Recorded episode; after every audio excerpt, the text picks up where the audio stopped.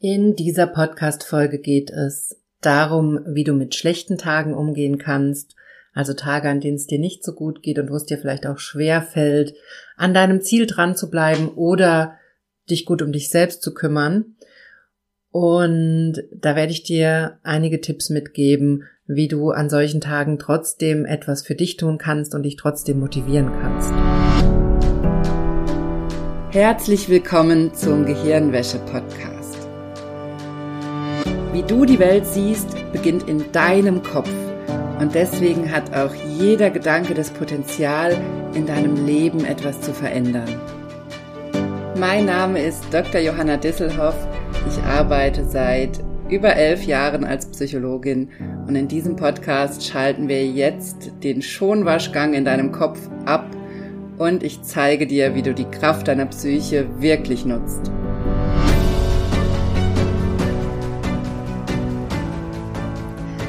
Hallo, schön, dass du eingeschaltet hast beim Gehirnwäsche-Podcast. Ich freue mich sehr, dass du dabei bist bei dieser Folge. Denn wie immer gibt es heute ein ganz, ganz wichtiges Thema, nämlich die Frage, wie wir uns trotzdem motivieren können, etwas für uns selbst zu tun oder auch an unserem Ziel dran zu bleiben, wenn wir einen schlechten Tag haben. Oder vielleicht auch eine Phase, in der es uns schlecht geht und uns das sehr, sehr schwer fällt. Und da möchte ich heute mit dir einsteigen. Denn vielleicht kennst du das auch, gerade wenn wir eine schlechte Phase haben, wenn wir Zeiten haben, wo es uns nicht gut geht, wo vielleicht auch unsere Symptome stark sind, unsere Schmerzen stark sind, stärker als sonst, fällt es uns oft sehr, sehr schwer, die Rituale beizubehalten, die uns eigentlich gut tun. Und das ist natürlich gerade fatal, denn gerade in einer Phase, wo es uns schlecht geht, vielleicht auch körperlich schlecht oder psychisch schlecht, würden uns diese Rituale ja helfen, trotzdem besser durch den Tag zu kommen. Und gleichzeitig machen wir sie dann nicht und lassen die wegfallen. Und was dann eben auch ganz, ganz oft passiert, was ich auch immer wieder beobachte, ist, dass wenn wir so eine Phase hatten, wo wir unsere guten Rituale, die Dinge, die uns eigentlich gut tun, oder die Rituale, die uns unserem Ziel näher bringen, wenn wir die für eine Zeit lang schleifen lassen haben, weil es uns nicht gut ging, dann fällt es uns einerseits oft sehr, sehr schwer, da wieder reinzukommen. Oder wir fangen sogar noch an, uns zu erzählen, dass es eh keinen Sinn macht und dass wir es gleich lassen können. Und das ist natürlich fatal, denn damit rutschst du ja nicht nur in eine schlechte Phase, sondern du bleibst auch da drin oder du kommst nicht mehr auf das Level, wo du vorher warst, wo du eigentlich schon sehr, sehr gute Rituale oder Taktiken hattest, mit denen es dir gut geht und die dich durch den Alltag bringen. Und da möchte ich heute mit dir hingucken, wie du eben genau das vermeiden kannst, dass schlechte Tage oder schlechte Phasen, die du hast, all deine Rituale in Anführungszeichen zerstören, sondern was du tun kannst, um vielleicht auch in schlechten Phasen ein Minimum an Ritualen beizubehalten, die dir gut tun und da auch wieder reinzukommen, sodass du auch nach dieser Phase wieder leichter den Zugang findest und leichter zurückfindest in den Alltag, in dem es dir gut geht. Und der erste Schritt, den ich dir hier mitgeben möchte im Podcast, ist, dass du erstmal anfängst hinzuschauen, was für Rituale das überhaupt sind, die du in deinem Alltag nutzt, was deine Tagesstruktur ist und was die Dinge sind, die dir gut tun oder die du einfach machst in guten Phasen. Was sind das für Dinge, die du vielleicht ohne dem viel Aufmerksamkeit beizumessen automatisch machst in den Phasen, in denen es dir gut geht, wo du motiviert bist, wo du an deinem Ziel dran bist oder wo du es schaffst, gut für dich zu sorgen, dich gut um dich zu kümmern. Was sind das für Dinge? Und ich meine wirklich, nimm dir einen Zettel und einen Stift und schreib dir das auf. Was ist das, was du regelmäßig machst? Setzt du dich vielleicht einmal am Tag hin und nimmst dir Zeit für eine kleine Selbsthypnoseübung? Oder schreibst du dir einmal am Tag deine Gedanken auf, was dir vielleicht sehr, sehr gut tut? Oder ist es schlicht und ergreifend sowas, dass du in guten Phasen dir jeden Morgen ein schönes Müsli mit viel Obst machst oder mittags einen großen Salat isst, der dich einfach gut versorgt mit Vitaminen und Nährstoffen? Oder ist es, dass du eine Runde spazieren gehst oder irgendwas anderes machst, was dir total gut tut und dich in eine gute Balance bringt? Also guck erst mal hin, was du an den guten Tagen machst und was überhaupt diese Verhaltensweisen sind oder vielleicht auch die Art, wie du mit dir selber redest in, in guten Phasen. Das ist ja auch ein Verhalten, was wir zeigen. Die Art, wie wir mit uns reden, ist auch ein Verhalten. Also wie sprichst du mit dir selbst? Wie gehst du mit Dingen um, wenn es dir gut geht? Wahrscheinlich wirst du merken, dass du dann anders mit dir selber sprichst, als in Phasen, wo es dir eh nicht gut geht. Denn wir neigen dazu, in Phasen, wo wir uns eh schlecht fühlen, auch noch in unserem inneren Dialog mit uns selbst schlecht zu reden und auch noch draufzuhauen sozusagen, anstatt uns da von innen heraus wieder aufzurichten und ein positives inneres Selbstgespräch zu entwickeln. Also auch ganz, ganz wichtig. Und das ist der erste Schritt, dass du erstmal sammelst und dir wirklich eine Liste schreibst, was dir gut tut und was du im Alltag vielleicht auch ganz automatisch machst und dich gut durch den Alltag bringt. Und genauso kannst du natürlich auch auf die Liste schreiben, welche Rituale dir helfen, durch schwere Zeiten durchzugehen. Also Du kannst auch bewusst nochmal einen Blick auf schwierige Phasen in deinem Leben werfen und gucken, was da Rituale waren, die dich da durchgetragen haben. Was hat dir da gut getan? Vielleicht das regelmäßige Treffen mit einer guten Freundin oder einem guten Freund oder der regelmäßige Austausch mit der Familie oder jeden Abend sich in die Badewanne legen zum Entspannen oder zweimal die Woche Selbsthypnose machen. Also Guck auch mal da drauf, was du vielleicht eh schon genutzt hast, um durch schwierige Phasen durchzukommen. Und diese Liste, die ist von daher total wichtig, weil du, wenn es dir schlecht geht, einfach drauf gucken kannst und dann eine Liste hast mit Dingen, wie so ein Werkzeugkoffer sozusagen. Du hast eine Liste mit Dingen, die du tun kannst, um dich zu beruhigen und damit es dir besser geht. Und du hast praktisch eine eigene Anleitung dafür, wie du dir wieder Struktur schaffen kannst oder Halt, wie du dir wieder psychischen Halt und Sicherheit verschaffen kannst durch diese Dinge. Also das ist ganz, ganz wichtig. Das ist der erste Schritt, dass du dir das mal anschaust und aufschreibst. Und das zweite Thema, was ich hier mitgebracht habe in dieser Podcast-Folge, habe ich gerade schon angerissen, sind deine Gedanken. Du kannst auch anfangen, bewusst auf deine Gedanken zu schauen und gerade wenn du in einer schlechten Phase bist, gerade wenn es dir nicht gut geht, bewusst mal hinzuhören, wie du eigentlich mit dir selber sprichst. Also wie redest du mit dir, wenn es dir nicht gut geht oder wenn du gerade unmotiviert bist, wenn du keine Lust hast, an deinem Ziel zu arbeiten oder in einer Phase bist, wo es dir einfach nicht gut geht. Also was sagt dir diese innere Stimme? Und wahrscheinlich redet die relativ negativ mit dir, denn das machen wir ganz, ganz oft automatisch. Und dann ist es wichtig, eben nicht nur diese negative Stimme zu hören, sondern auch ganz bewusst eine positive innere Stimme zu etablieren.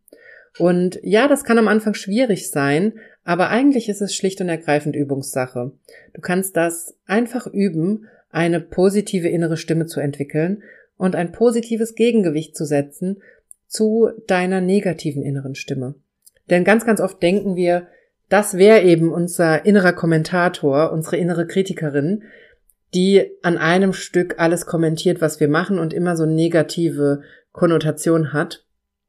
Aber was wir tatsächlich machen können, ist, wir können auch noch eine andere Stimme etablieren. Wir können eine positive Stimme dagegen stellen. Wenn du willst, kannst du sogar fünf oder zwanzig positive Stimmen dagegen stellen. Du musst das nicht akzeptieren, dass in deinem Kopf diese eine negative Stimme ist.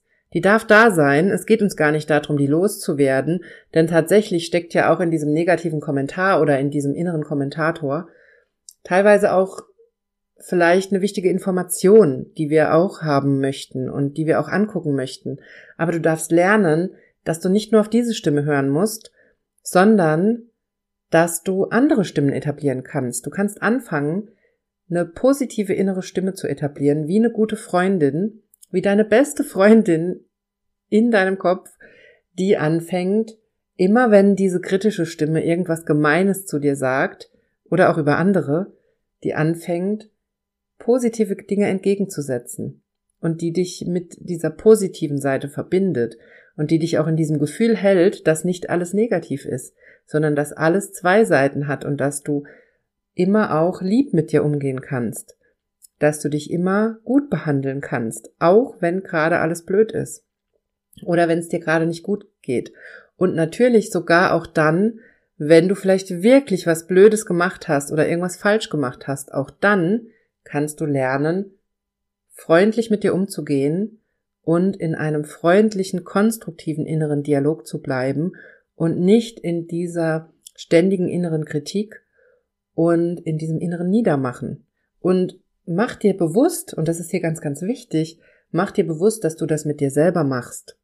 Das ist nichts, was dir einfach passiert. Ich höre das immer wieder, dass Menschen denken, dass Gedanken halt so sind, wie sie sind und dass man dagegen nichts tun kann. Oder die dann zum Beispiel auch in die Hypnose kommen und denken, ich könnte das irgendwie wegzaubern. ich kann nicht zaubern, es tut mir furchtbar leid.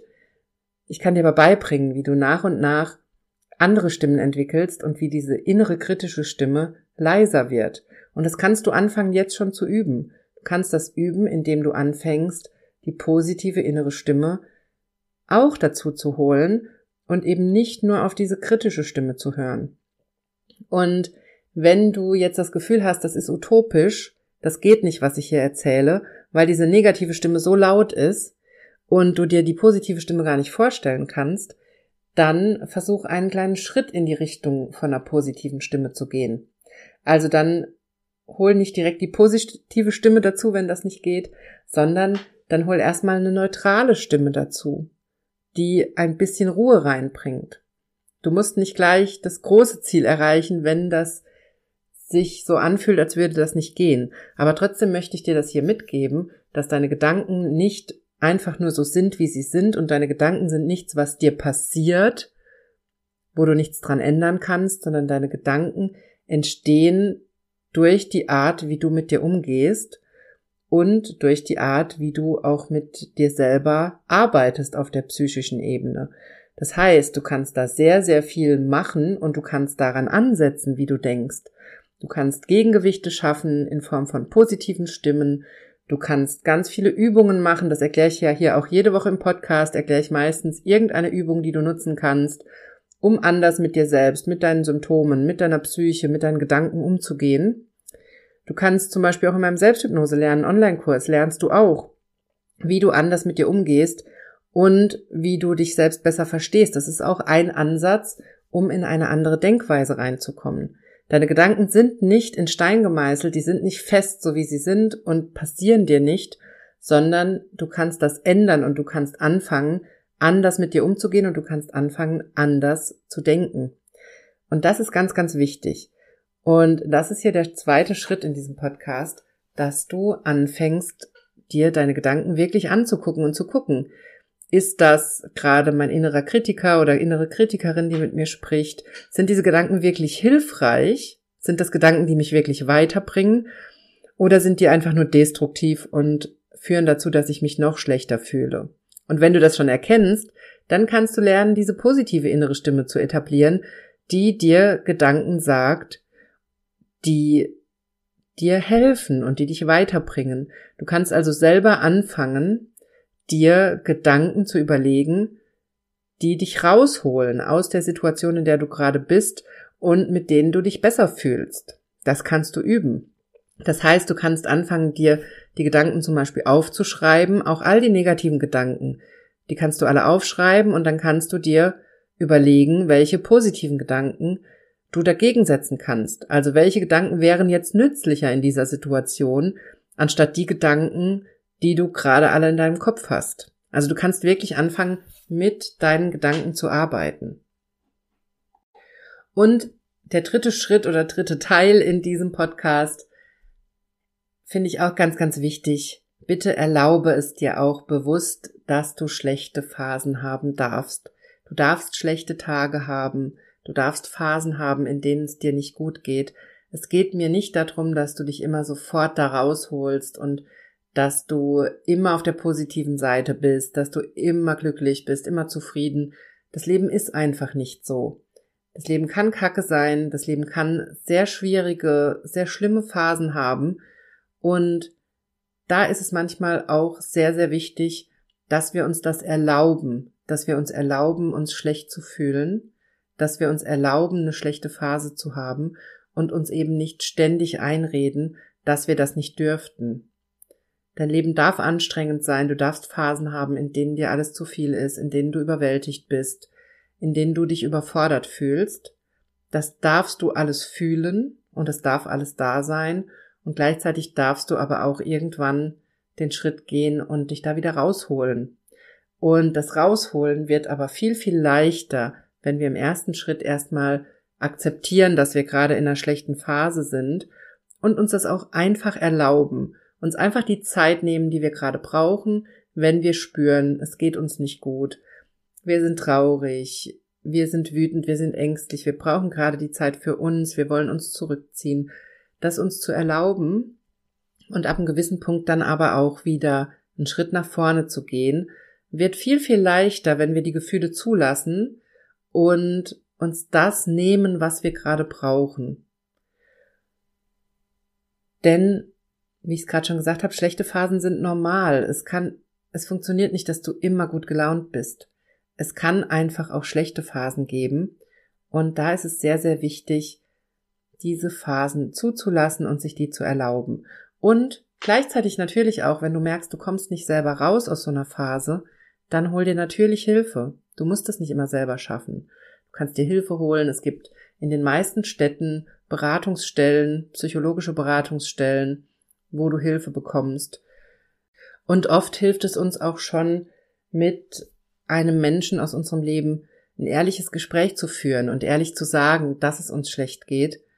Das kann auch schon die Hilfe sein, die dir helfen kann, aus der Phase rauszukommen, indem du akzeptierst, dass du in einer schlechten Phase bist, das anerkennst und darüber sprichst denn das ist ja das Anerkennen und Akzeptieren. Und wir denken immer, akzeptieren würde bedeuten, dass die Situation so bleibt, wie sie ist. Dabei ist es umgekehrt so, dass in dem Moment, wo wir die Akzept wo wir die Situation akzeptieren, wir uns den nächsten Schritt ermöglichen.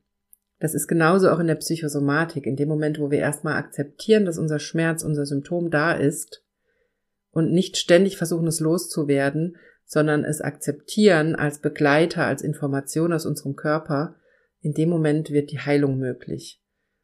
Das heißt, es geht nicht darum, wenn es dir schlecht geht, krampfhaft nach einer Lösung zu suchen und da irgendwie rauszukommen, sondern der erste Schritt ist immer erstmal akzeptieren, dass es gerade so ist, wie es ist, und das ermöglicht den Schritt in die Lösung.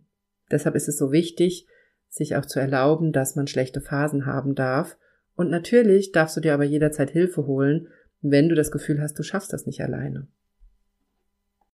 Und generell gehört dazu auch, dass du dir in deinem Alltag erlaubst, Pausen einzulegen, dass du dir erlaubst, Tiefpunkte haben zu dürfen in deinem Alltag, sei es psychisch, dass deine Laune im Keller ist, dass du verzweifelt bist, dass es dir schlecht geht, oder auch körperlich, dass du energielos bist, dass du eine Pause brauchst. Erlaube dir das, dass du nicht immer gleichbleibend viel Energie und gute Laune hast, sondern dass der Tag schwankt, dass Wochen schwanken, dass wir Zyklusschwankungen haben, dass unser Leben eben nicht immer gleich ist.